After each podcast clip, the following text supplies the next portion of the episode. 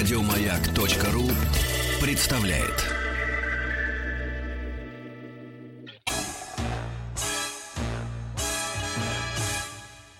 Эврика.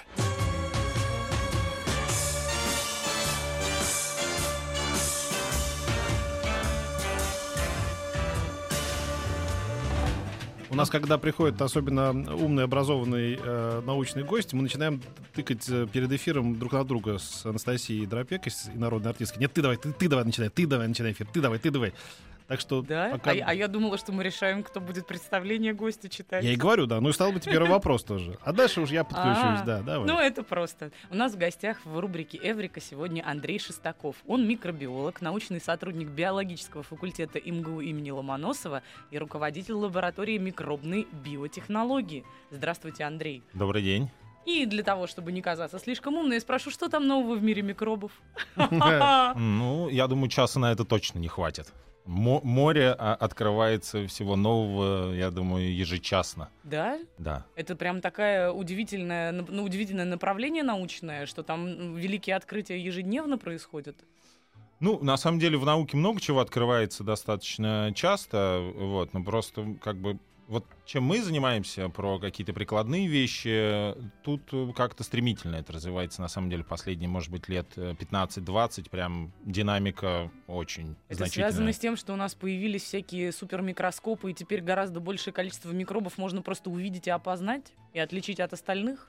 Ну, э, не только микроскопы, то есть не только какие-то средства, которыми мы можем наблюдать за ними, да, а что-то с ними делать. То понятно, что любые вообще какие-то э, открытия, м, что-то в науке, оно значительно двигается по мере того, как появляются какие-то методы. Вот появился новый метод, и все. И сразу просто волна каких-то новых открытий, достижений и так далее. А потом еще, знаете, это все зависит от э, общественного внимания. Вот последние лет 10 или 5 точно микробы, так скажу, коротко стали в тренде, да, и теперь все стали этим увлекаться, интересоваться на уровне каких-то мракобесных и полумракобесных э, научно-популярных передач на телевидении. И дошло до того, что теперь, значит, любой таксист тебе расскажет о том, как микробы помыкают людьми. На самом деле это не мы, это микробы. Они там- Да, да, да. да, да. Модная тема в Вот, последнее вот время. расскажите, пожалуйста, давайте немножечко э, опустимся на землю. Ну, я имею в виду, что расскажем... Про йогурты. Да, да нет, ну просто расскажем о том, ну, как бы все-таки мы примем решение, идти в армию или нет, или микробы за нас. Вот. А, Сложно сказать. Ну, смотрите, а, на самом деле, э, как бы многие моменты были открыты давно. Ну так, э, говорили об этом, скажем так, и звучало э, в каких-то таких средних публикациях, да. А в последнее время даже такие термины новые, микробиом появились, и в очень таких крутых научных журналах появилось много публикаций о том, какую роль в здоровье человека играют его микробы. Это не связано с рекламами йогуртов э, и так далее, а это, это серьезные научные открытия, все здорово, то есть они как бы правильные и, ну, это правда. Сейчас речь идет о хороших микробах, которые нам нужны, которые не вредят, а пользу приносят. Да, вот с ними на самом деле долго как-то они мало кого интересовали, да, потому как изначально интересовали, если мы говорим про взаимодействие человека и микробов, то интересовали, конечно же, микробы плохие и злые, да, которые приносят нам какую-то беду, болезни и так далее. А, и было давно известно, что в кишечнике у нас болтается много микробов, их там огромное количество, их больше, чем клеток человека и так далее. Ну и как-то всегда на них смотрели, ну, висят они там где-то в кишечнике внизу, доедают то, что мы не съели. Ну и ладно, да. И даже э, э, Илья... буржуи на, ста- на страны третьего мира, да, вот так. Да, да, да, да. И, и даже и вот Илья Ильич Мечников, да, который как бы такой а, прародитель всех йогуртов, скажем так, да, на самом деле, а, он, э, несмотря на то, что как бы круто сказал, что йогурты это хорошо, а он э, как-то очень э, невнимательно отнесся к тем микробам и предлагал даже вообще, типа, толстый кишечник не нужен человеку, его вообще отрезать надо. Вот, то есть, в общем, к, э, к тем микробам, которые у нас просто живут в кишечнике, относились так, с безразличием, скажем так. Вот, то сейчас э, появилось много данных о том, какую роль они играют в здоровье человека. И, и это действительно как бы значительно. То есть сказать, э, иногда такие тезисы звучат, что типа э, наше микробное сообщество, которое живет в кишечнике, это как бы орган отдельный. Так сказать нельзя. То есть без него, без этих микробов условно прожить мы сможем, но жизнь это будет грустная и невеселая совсем. Вот. И э, последние такие данные совсем, которые вот, собственно, это кто, кто руководит нашими поступками, мы или микробы. Вот. И это на самом деле э, не, не, не прям так абсолютная фантазия. Дело в том, что микроорганизмы, кроме того, что они продуцируют много всяких штук, которые мы для себя там используем для здоровья, вот, в том числе они продуцируют вещества, которые так или иначе могут влиять на наше поведение. Вот, э, сказать, чтобы, э, значит, именно за счет этих веществ, которые микробы в нас закинули, мы принимаем э, решение идти в армию или нет, это, конечно, ну, шутка, конечно же. Вот, но в той или иной степени э, какое-то влияние на поведение может быть. Ну, это типа депрессия или наоборот э, суперрадостное настроение без какой-то видимой причины. Это настроенческие вопросы или Да, вот и я думаю, ну как что бы это может быть? сейчас это на грани таких э, экспериментов. Ну то есть первые данные уже такие звучат, что вещества эти есть, вещества оказывают влияние на поведение, точно. Но сказать степень, насколько они могут влиять сильно, вот это вопрос. Поэтому если это и связано с какими-то там депрессиями, радостью и так далее, то только с таким незначительным вкладом В наше собственное эмоциональное э, регулирование. А мы всех уже знаем микробов, которые именно вот в нас живут, те самые хорошие ребята. А, Мы всех э, уже изучили просто. Мы знаем, что вот это Вася, вот это Петя. а, Он вот- нужен для этого, это для того. Вот это как раз вопрос о методе, да, то есть появился метод, э, я прям буквально два слова. Конечно. Э, Значит, э, микробиологи как работают с микробами? Значит, чтобы мы могли изучить микроб, мы его должны вырастить чистом виде, вот один микроб вырастает, Мгм. там, и дальше мы тогда можем разобраться, что он умеет делать, что плохо делает, хорошо делает, ну, если мы про здоровье там, человека, например. А вот. А относительно недавно, ну как относительно, лет там 20 назад, появился метод, с помощью которого мы можем а, как бы узнать, что за микробы, не выращивая их. Это, ну, как бы, это звучит, может быть, как-то непонятно, но на самом деле это очень круто. Дело в том, что у каждого организма, у любого живого организма есть ДНК. ДНК — это ключевая штука, такая флешка с информацией, с которой пишется и делается все. Мгм. Создается новый организм, регулируется, и, ну, короче, делается с ней, вот вся информация в этом ДНК. И, естественно, оно индивидуально для каждого организма. Так вот, мы можем взять образец почвы, воды, чего угодно, археологические раскопки, какие-то кости старые, мамонтов, кого угодно, достать оттуда ДНК, узнать последовательность, узнать этот код и понять, а, что, что это за организм, б, что он мог делать, а что он делать не мог. Вот это да. И вот, собственно, с- э, как бы, когда микробиологи рылись в почве, еще где-нибудь, ну или у нас в кишечнике, например, мы, э, значит, использовали, для того, чтобы вырастить микроорганизмы, используются разные питательные среды, их много, разные, сложные и так далее. И вот такими методами выяснили, что у нас живет в кишечнике 400 видов различных микроорганизмов. Да. А когда мы взяли молекулярные методы и мы ДНК прочитали, мы выяснили, что их больше 10 тысяч. Ничего себе. И такая же история везде, в почве. То есть вот как бы во всех местах мы, микробиологи, классическими микробиологическими методами можем увидеть и опознать только очень маленькое количество микробов. Остальные мы просто не умеем их культивировать, и они в чистом виде вообще не культивируются. Вот, поэтому вот эти методы, которые позволяют нам вот просто отобрать организм, посмотреть ДНК и по тем кодам, которые там, понять, что он делает, что не делает и так далее. По- понять вообще, знаем мы его.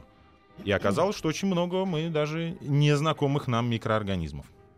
Но при этом их огромное количество. Кстати говоря, а сколько вешать в граммах? Не знаете? Сколько Ну вот, вот, в а- в среднем человеке, сколько живет микробов? Да, вот э, э, на, на самом деле каждый раз, когда говорят про ки- кишечник, звучит вот этот вопрос. Он, если говорить научно, немного такой некорректный, потому что там сухую биомассу мы взвешиваем, мокрую и так далее. А, ну, еще раз, по количеству. Значит, количество микробов кишечнике в одном в 10 раз больше, чем количество э, наших собственных клеток. Они просто маленькие. Э, Ну, значит, как я уже говорил, их больше 10 тысяч видов, раз- э, э, то есть их огромное количество. Но если по массе, ну, это примерно, э, если это одни только бактерии, без всякой еды, которая туда упала, что такое э, редко бывает, это должен быть очень голодный человек. А это будет, ну, где-то килограмм-полтора. Полтора Да, кило. я слышал, да, про 2 кг. А меня перепахало сейчас, если честно. Да. Полтора кило Плюс еще порцию пельменей, которую закинул, кружку пива, все три получаются. Они там вместе живут. да. Я должна пережить это. Давайте рекламу включим ненадолго.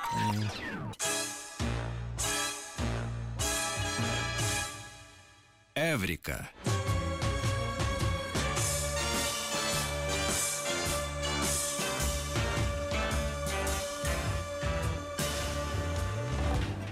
Ну вот и мы э, говорим про микробы, про всякие, да, про все вот эти вот э, микроорганизмы, которые, О, да. которые в нас живут и, и- и Это очень впечатляет. Кстати, если работают и у уходят на вас пенсию. вопросы есть, ну мало ли Да, вдруг. 5533 Андрею Шестакову.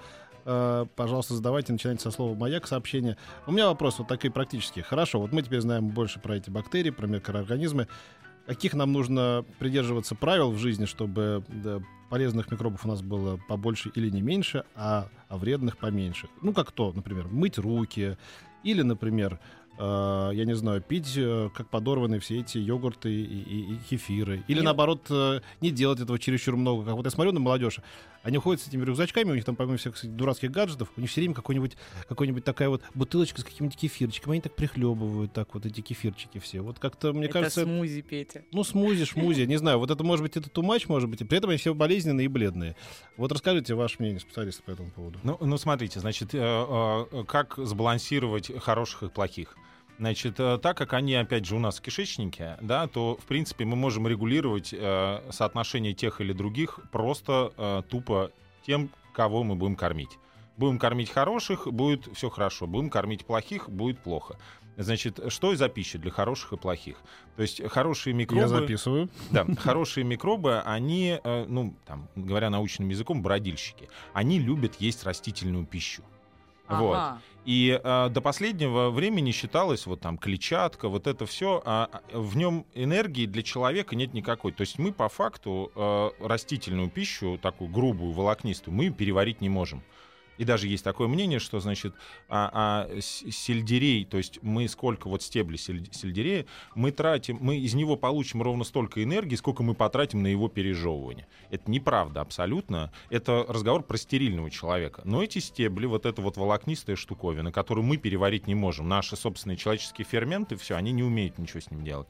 Он пролетает к микробы, и хорошие микробы прекрасно все это съедают и делают добро. Поэтому много растительной волокнистой пищи. Отруби вот из житейского, это такая тоже волокнистая, очень хорошая пища для микробов. А там, то есть, работает принцип, что чем больше хороших микробов, тем лучше ты себя чувствуешь. Передозировать и перекормить их э, вряд ли удастся. Поэтому, ну, человек просто не травоядный, он столько травы Да, не съест. да. Поэтому здесь можно не дозировать и с удовольствием наворачивать любой растительной пищи, волокнистой такой, да, э, ну, в общем, по большому подождите, счету, не подождите, а ограничить. есть же на свете веганы, например. Они, получается, вообще только на этих микробов работают, что ли? А Вот, а микробы кормят веганов. На самом деле они, а это вот, значит, это я всегда пример такой привожу, корова. Вот ни у кого не возникает вопроса, как корова или бычок, который просто с бешеной скоростью накапливает мышечную массу. То есть это мясо. А ест он что? Траву. Да. Просто траву. Как это происходит? У него в, переви- вот в начале пищеварительного тракта да, есть такая штука, рубец называется. Там живут бактерии. Он, по факту, ест не траву. Он ест траву и кормит бактерий. Бактерии размножаются, а он уже ест самих бактерий. Ого. О, как? Вот такая штука происходит у веганов примерно. И кто В бо- после большей этого степени, глупая да. корова, да? Что ты Да. смотришь, как баран на новый ворот. Вот, да, Да, вот, вот все очень хитро придумано. У нас это в меньшей степени. То есть у нас, грубо говоря, как у коровы, только все перевернуто. У нас эта штука, в которой может перевариваться растительная пища, она находится ниже. То есть основную часть еды мы перевариваем сами, а то, что не успеем, не можем переварить, проваливается к микробам, и все здорово. Вот, поэтому, а, опять Короче, же, трава на столе должна быть всякая там этот вот... э, Рукола. Турнеп, сельдерей, это, не Во, знаю, во, вот эта во, вся во, вот во. история. А что вредно? Хорошо, в общих чертах. Значит, Когда мы а, кормим плохих бактерий. Да, плохие бактерии это когда туда начинает попадать белок, и его начинает поступать туда много. То есть в норме он поступать туда не должен или совсем чуть-чуть, потому что в норме мы его должны переварить сами. Поэтому передозироваться белком, да, а плохой белок это, например, мясо, да, когда его много, и особенно в тех видах, в которых там а, большинству людей оно доступно, не парное что-нибудь, да, а какие-то Шашлык, а, машлык. да, переработанное, что-то вот эти всякие вещи, э, это, конечно, не очень хорошая вещь, поэтому э, дозировать э, надо очень аккуратно вот эти э, продукты, да, мясные, белковые, э, так, чтобы, э, собственно, мы съели ровно столько белка, сколько мы его можем переварить. Потому что иначе, если мы будем начина- э, начнем есть его много, он проваливается ниже и начинает кормить плохих микробов. Вот поменьше колбасы, короче, да? Да, А, поменьше а- А вот колбасы, а из напитков, сельдерея. вот э, с точки вот с едой понятно. А чем запивать-то?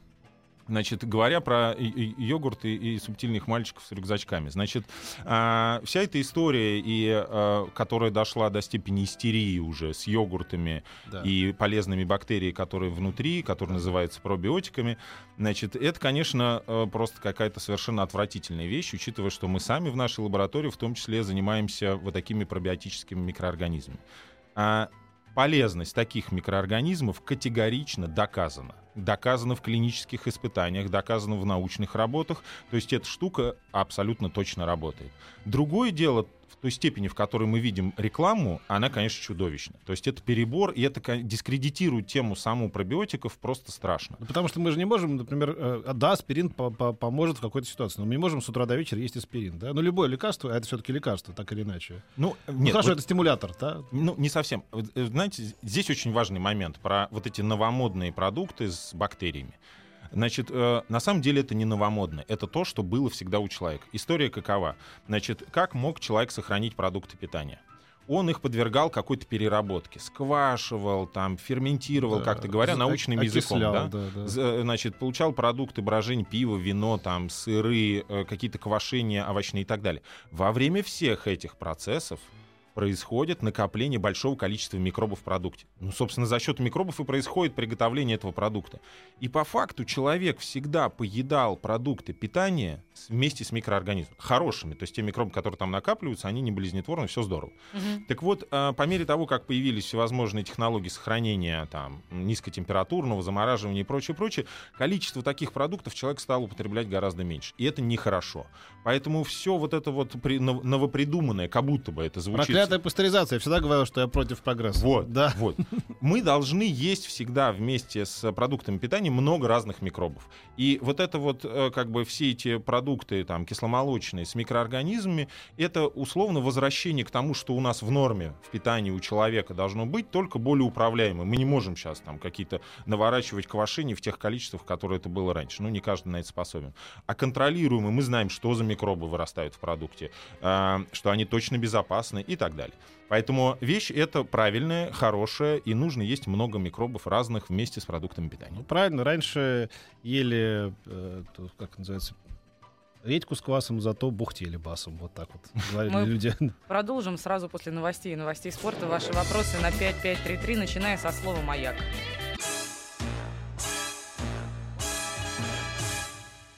Эврика.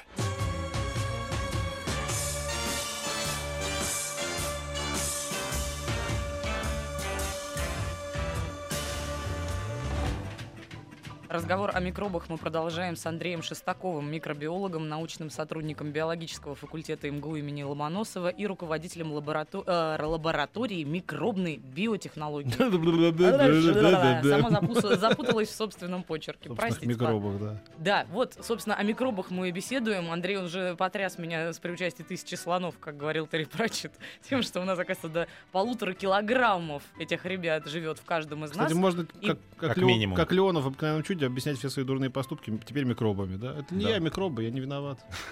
Но опять же, степень этого. э, Да. Это правда, но Во мне проснулась степени. бабушка, ну и так далее. А вот такой тупой вопрос. У нас же вот полтора кило этих ребят, а там и как бы в, эт- в- в этом количестве и хорошие, и плохие, да. Да. Да. А как они между собой вообще вот взаимодействуют? Как они добрые соседи или недобрые? Как э, происходит процесс? Вот, допустим, мы добросили белок какой-то, да, и тем самым покормили плохих. И что плохие пойдут Как эти войной две на парламентские, парламентские фракции там, да. Да.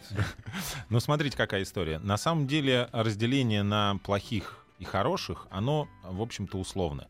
То есть есть плохие микробы, которые вызывают серьезные заболевания, там, сибирская язва и так далее. Вот про таких мы не говорим, это прям действительно совсем плохие.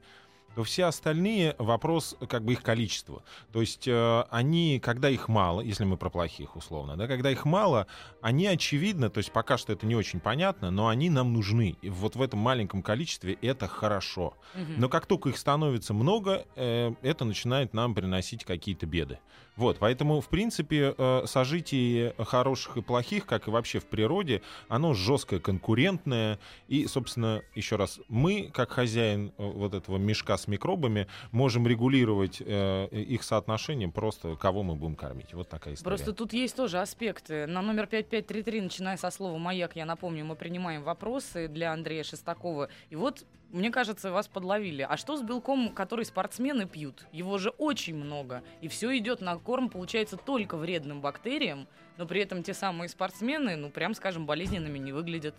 Ну, смотрите, со спортсменами там... Да, во-первых, всё- они, во-первых, они многие из них выглядят болезненными. Вот, например, про бодибилдинг спрашивают. Вот как Да, раз- смотрите, значит, э, что касается вообще вот этого спортивного питания, да. А, Во-первых, этот корм, он разный.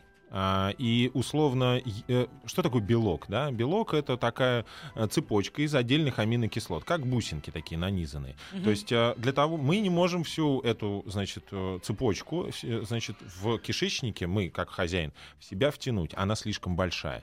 То есть для этого наши ферменты, которые выбрасываются в кишечник, они начинают отрезать по каждой бусинке, что Мгм. является аминокислотой. То есть эти бусинки это аминокислот. Отрезает и уже по аминокислотам может в себя втянуть. Так вот, есть корм для спортсменов, да, который коктейль аминокислотный. То есть нам трудиться вообще не нужно хозяину. То есть человек выпивает этот корм, сколько бы он его не выпил, да, и все эти аминокислоты прекрасно попадают в нас.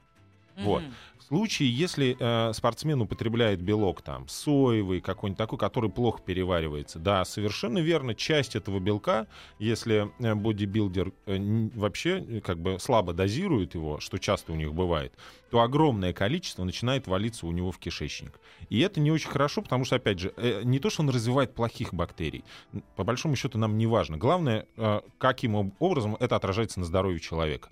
Просто продукты переработки, ба- бактерии, когда начинают перерабатывать белок, то э, во время этого процесса появляется много разных токсичных штук.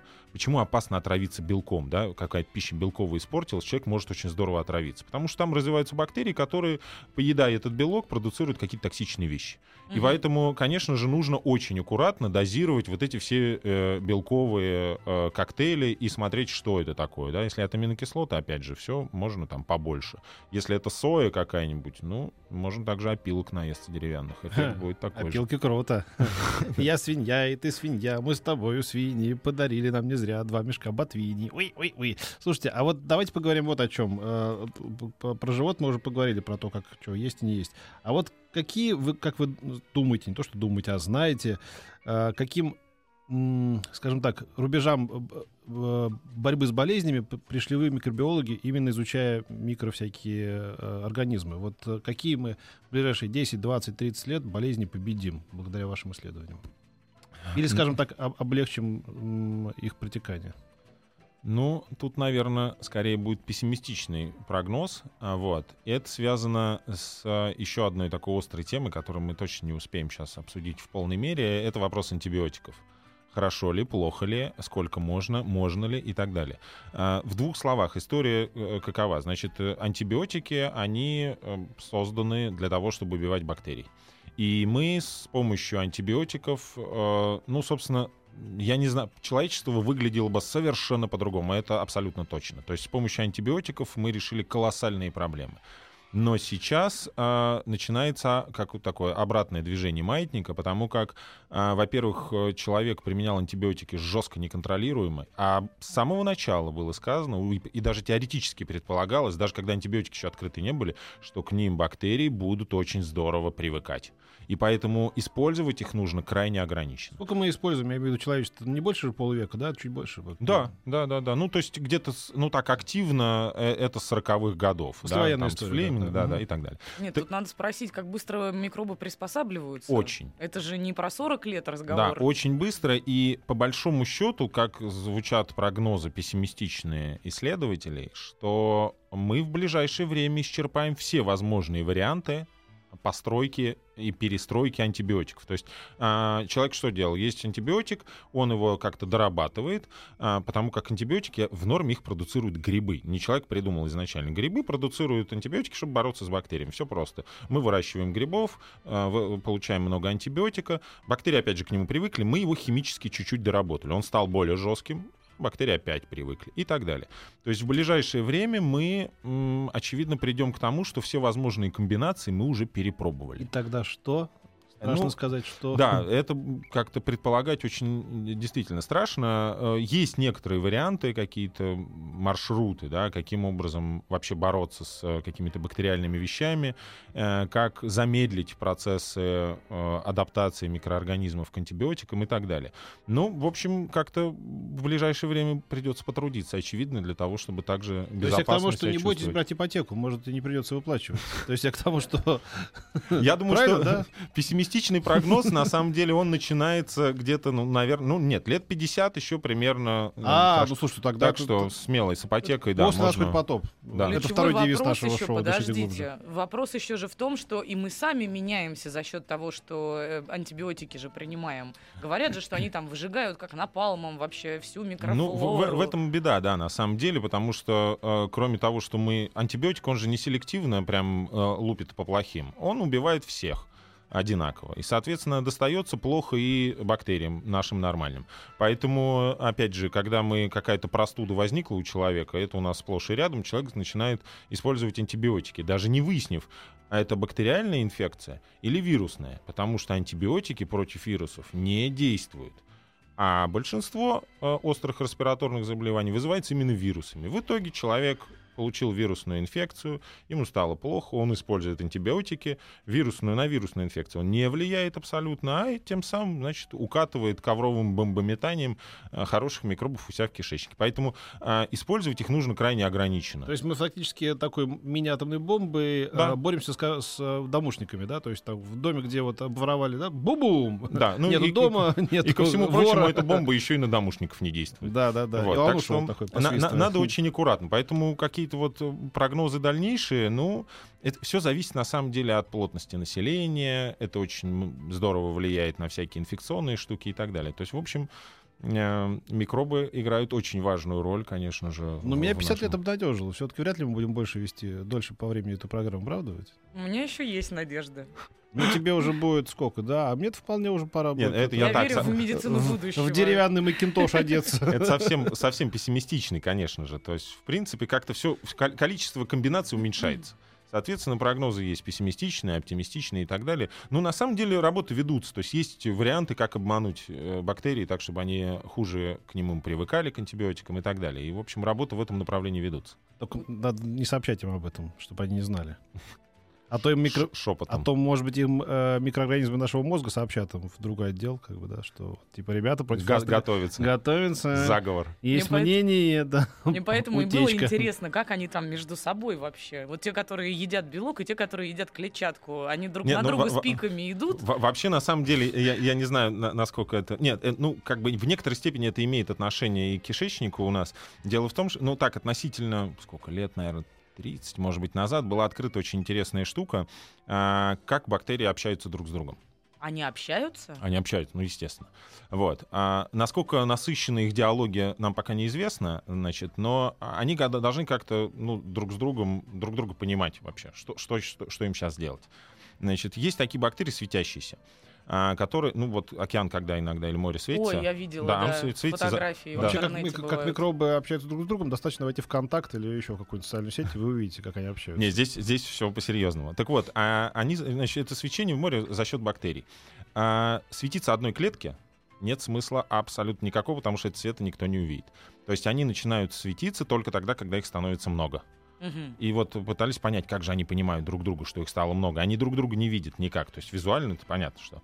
И э, это даже явление, оно так и назвали в связи с чем, что вот от количества э, зависит светятся они, светятся они или нет, э, его назвали кворум сенсинг, такое чувство кворума. Так вот, они выкидывают специальные вещества и тем самым контролируют. То есть это вещество каждый выбрасывает определенное количество, и каждая клетка может оценить количество этих веществ вокруг себя. Мгм. То есть, если она, грубо говоря, 5 шариков выкинула, и она чувствует, что вокруг нее только эти 5 шариков, значит, больше, кроме нее, никого нет. А если она выкидывает 5 шариков и вдруг понимает, что шариков 10, значит, есть две клетки. Ну и так далее. Так вот, э, на самом деле, точно так же поступают болезнетворные вот эти вот сибирская язва и прочая-прочая история.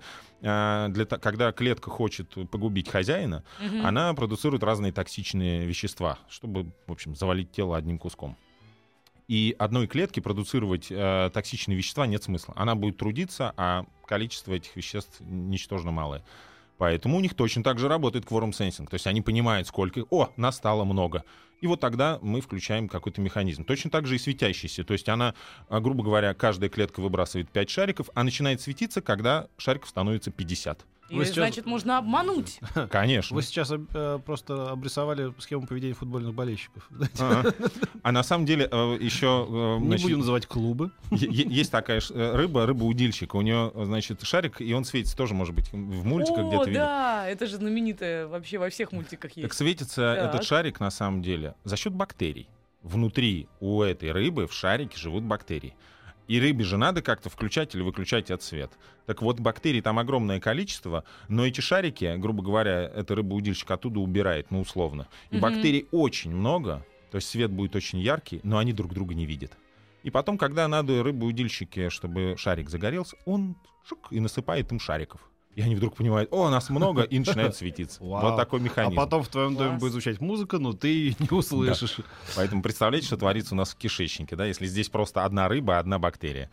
У нас Слушайте, просто это не так наглядно. Вот в чем У нас там какой-то просто древний Рим, столько всего. Нет, там бы, просто да. космос. Космос, Космос. да, космос, космос. И я, насколько понимаю, мы еще этот космос до конца даже не изучили, потому что вот я славлюсь тем, вот вы еще не знаете, Андрей, у меня есть прекрасные новостюшки от Настюшки. Каждый день я читаю огромное количество исследований от разных ученых, которые, на мой взгляд, вообще не то, что яйца выеденного не стоят, а просто жалко деньги на них тратить, честное слово. Но ученые уже этим занимаются. И в частности, я вижу вот среди вот этого сонма безобразий, что каждый практически неделю какой-нибудь микроб новый открывают. В честь кого-нибудь его называют. А обязательно там описывают, какое количество у него ресничек или еще какой-нибудь... Заговорилась. Какой-нибудь, да, заговорилась. Ну, я сейчас продолжу.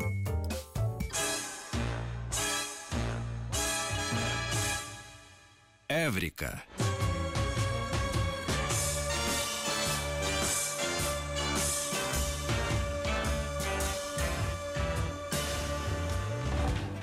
Микробиолог Андрей Шестаков отвечает на мой бесконечно длинный А вопрос. я пощипываю арфу. Тынь-тынь-тынь. Это я там. Тынь-тынь-тынь. Это же мандолина. Да, это арфа, по-моему. Так вот, открывают, открывают этих микробов, бесконечное количество этих микробов. А для чего? Для чего нам их всех знать в лицо? Ведь они же ни пользы, ни вреда не приносят. Они могут жить где-нибудь далеко-далеко и вообще ни- никаким образом нас даже не касаться. Ну, на самом деле вы вскрываете э, такой очень важный... Ну, в умах некоторых людей это конфликт. На самом деле, хотя конфликта здесь никакого нет. Есть два вида исследований. Исследование фундаментальное и исследование прикладное. Значит, фундаментальное исследование, оно описывает что-нибудь. То есть Мгм. что-то открывается. Если мы говорим про природу там, и биологию, то открываются какие-то вот новые бактерии, еще что-то, какие-то механизмы взаимодействия. Исследования прикладные, а их смысл, чтобы мы могли получить какую-то пользу. То есть они делаются для пользы человека. То есть вот эти первые, собственно, о чем вы и говорите, да, они всегда вызывают вопрос. Вот зачем это нужно было делать, потратить Мгм. столько денег, какие-то экспедиции устраивать и так далее. А вот вторые, они всем понятны, да. Мы используем антибиотики, мобильную связь и еще что-то, ну, куча всего, что открыто как бы учеными условно, да. И вот тут можно, если про микробы, можно привести вот такой кратенький пример. Значит, есть э, термальные источники, где хлещет раскаленная вода из недр, и там живут микробы. И там очень интересный момент, что это те самые микробы, которые самые первые были на планете и так далее, потому что вся планета была примерно вот такая же агрессивная э, по условиям жизни, и там эти бактерии сохранились. И вот есть много ученых, мои друзья, коллеги тоже этим занимаются, открывают вот такие микроорганизмы. И э, вот такой пример. Значит, когда был открыт микро... Это не про российские исследования, но смысл один и тот же. Значит, вот одним исследователем был открыт микроб. Он его открыл, описал, все так здорово, что он древний и так далее, да? И вроде бы как бы это никакой пользы в этом нет. Но, значит, э, следующий момент уже абсолютно прикладной, когда нужно решить какую-то задачу. Вот все мы используем, значит, вот э, стиральные порошки. И звучит э, в них, э, значит, такая формулировка биодобавки. Что такое биодобавки? Биодобавки — это ферменты, То есть это машинки, которые режут, вот как я приводил Мгм. пример с белком, так вот все наши загрязнения на одежде, еще где-то, ну, их большинство именно биологические. То есть это белок, жир и какие-то сахара. Так вот, есть три группы ферментов, которые прекрасно это все режут. И эту грязь убирают. Замечательно. И, естественно, чем выше температура, тем будет круче. Так вот, наши ферменты или нормальных бактерий, они умирают при 60 уже градусах, они помирают. Встает вопрос, откуда же взять фермент, чтобы он при высоких температурах был активен? Надо взять из микроба, который живет при высоких температурах. Так вот, этот первый ученый, фундаменталист, да, который открыл эти бактерии, он же к тому времени помер благополучно, и это все было исключительно фундаментальной работы. Эти микроорганизмы, они сохранились в коллекции, из них выделили ферменты. Сейчас эти ферменты нарабатывают в огромном количестве, и никто из нас не знает вообще, как жить без порошка, без биодобавок, потому что они находятся в каждом стиральном порошке. Вот пример да, того, что а, все прикладные исследования и то, что мы видим результатом, это здорово, мы видим там какие-то достижения, да. Так вот, основой всегда для них являются фундаментальные исследования. Но в науке почему-то иногда есть конфликт. О, вы занимаетесь прикладными, просто у нас лаборатория микробной биотехнологии, то есть мы занимаемся прикладными вещами, да, Мгм. и а, вот часто бывают, значит, какие-то претензии от э, тех, кто занимается фундаментальным вопросом. Я не вижу вообще никакого конфликта, потому что это а, а, однозначно сцепленные вещи, и одно без другого существовать просто не может. У тебя не вышло такого лысенковского выступления, знаешь, а к чему это все? Микробиологи все эти, да, только деньги государственные разбазаривают, Я здесь только для того, чтобы быть разоблаченной и переубежденной. Я для этого вообще сюда прихожу. Видишь, борюсь со своей серостью природной. Используешь эфир в личных целях? Исключительно. Постоянно. Ты ми- микроб. Мы назовем в честь твою микроб. полезный микроб в таком случае, если позволите. Вот еще какой вопрос у меня назрел. В связи, простите меня, пожалуйста, опять-таки с микробами, которые мы в себе носим. Ну, Очень часто- понятно, ну да, ну ну про- да, ну да, да. простите, да? нормально, Очень часто я слышу сейчас историю о том, что люди должны питаться продуктами, которые произрастают на э, и именно вот на их родине, да? Ну Не- да, да, да. Вот это же тоже наверняка с микробами как-то связано. Получается, у людей в разных странах набор микробов разный, что ли? Это точно, однозначно это показано было, что у разных национальностей еще а, микробный какой-то спектр отличается и так далее. Но сказать, чтобы э, так сильно влияло питание а, на микробные какие-то вещи, да, что вот я слышал, да, такой тезис. Я думаю, я не знаю, правда это или нет. Если это правда, то это скорее связано с физиологией самого хозяина. Мгм. Потому как микробы, эти товарищи едят все и как угодно. Им что туда не закидывая, они будут это наворачивать с удовольствием. Поэтому от того, что туда просыпется вдруг авокадо, да, который не- не неизвестно было и не произрастает в наших деревнях, я думаю, наша бабушка русская не испугается. Ее микробы, во всяком случае, точно. А с удовольствием это съедят. Теперь можно приговаривать. Внучок, кушай, кушай, как микроб. За обе щеки. Да, микроб, кстати, кушает скорость деления бактериальной клетки, самая, когда, когда самая большая, когда наиболее оптимально и хорошо, раз в 20 минут. Раз в 20 минут, То есть ничего себе. Все эти бактерии, которые нас окружают в природе, если вдруг а, вот они в почве, на, на деревьях и так далее, в водоемах, в болотах, если вдруг они окажутся в очень оптимальных условиях по росту, они, мы, э, вся, вся планета превратится в бактериальную кашу, такое болото, которое затопит все на свете за несколько часов буквально. Но, слава богу, этого не происходит, потому что микробам не хватает еды. Одним из первых микробиологов, наверное, был э, Дуримар, который пел про типа явочки всякие, там, вот эти гадости, которые там вводятся всюду. Мне кажется, он был прав в своих э, фундаментальных исследованиях. Не мудрено. Можно последний глупый вопрос сейчас? А когда вот, ну, представим себе, А вот они... попробуй за- задать умный Я не а? могу умные, я не, не могу их генерировать внутри себя, у нас всего минута остается, Ну, давай, нету давай, времени. да. Итак, если они едят каждые 20 минут, а мы, Делятся, допустим, делятся. Ага. да, ну им как бы для этого нужно огромное Еда. количество постоянно по- подачи еды. Значит, Мгм. рано или поздно, если мы садимся, ну, например, на голодание лечебное, которое сейчас тоже бывает Я популярным, понял, понял. получается, они тебя начинают прямо есть, что ли? В этом и Сма- смысл похудания. Смотрите, а, значит, Похудение. У нас э, Похудунья. слизистые оболочки во рту, в кишечнике, они обновляются на то, ну, как бы иначе все будет плохо. Так вот, вот этот материал, он весь отваливается у нас в кишечник, и они его тоже прекрасно едят. Поэтому можно долго сидеть на одной воде, и микробчиков станет сильно меньше, Мгм. но еды им всегда будет хватать. На воду, все на воду.